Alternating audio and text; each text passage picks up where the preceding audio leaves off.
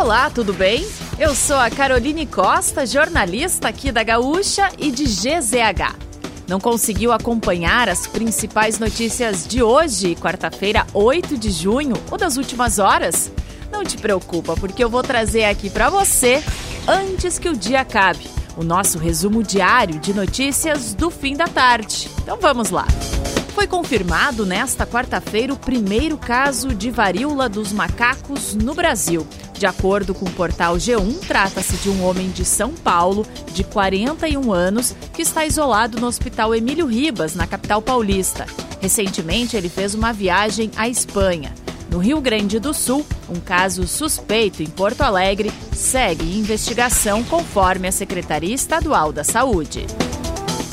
E por falar em Porto Alegre, um homem foi levado em estado grave nesta manhã para o hospital de pronto socorro após cair do décimo andar de um edifício no bairro Praia de Belas. Ele estava fazendo conserto de um ar-condicionado em um apartamento na Avenida Borges de Medeiros, em frente ao Parque Marinha do Brasil, quando despencou, isso segundo informações preliminares da Brigada Militar. Até o horário desta gravação, não se sabe se ele usava algum equipamento de proteção e seu nome não foi divulgado. A fome no Brasil quase dobrou em dois anos de pandemia. Um levantamento divulgado nesta quarta-feira mostra que o país soma atualmente cerca de 33 milhões de pessoas sem ter o que comer diariamente, o que equivale a cerca de 15% da população.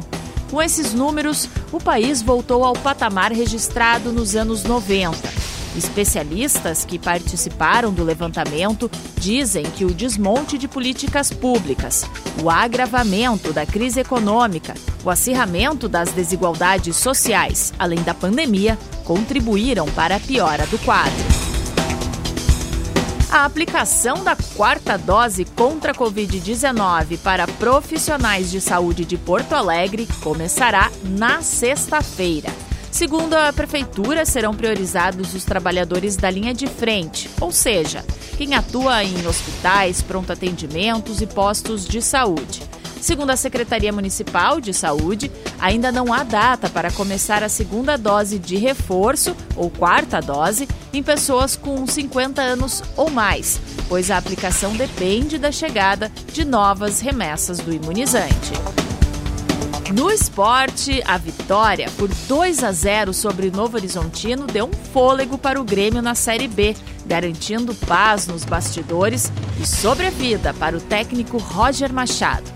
E no Inter, o laudo do Instituto Geral de Perícias apontou que não é possível concluir o que foi dito por Rafael Ramos no caso Edenilson. Na ocasião, o jogador colorado alegou ter sido chamado de macaco pelo lateral direito do Corinthians na partida válida pela sexta rodada do Brasileirão.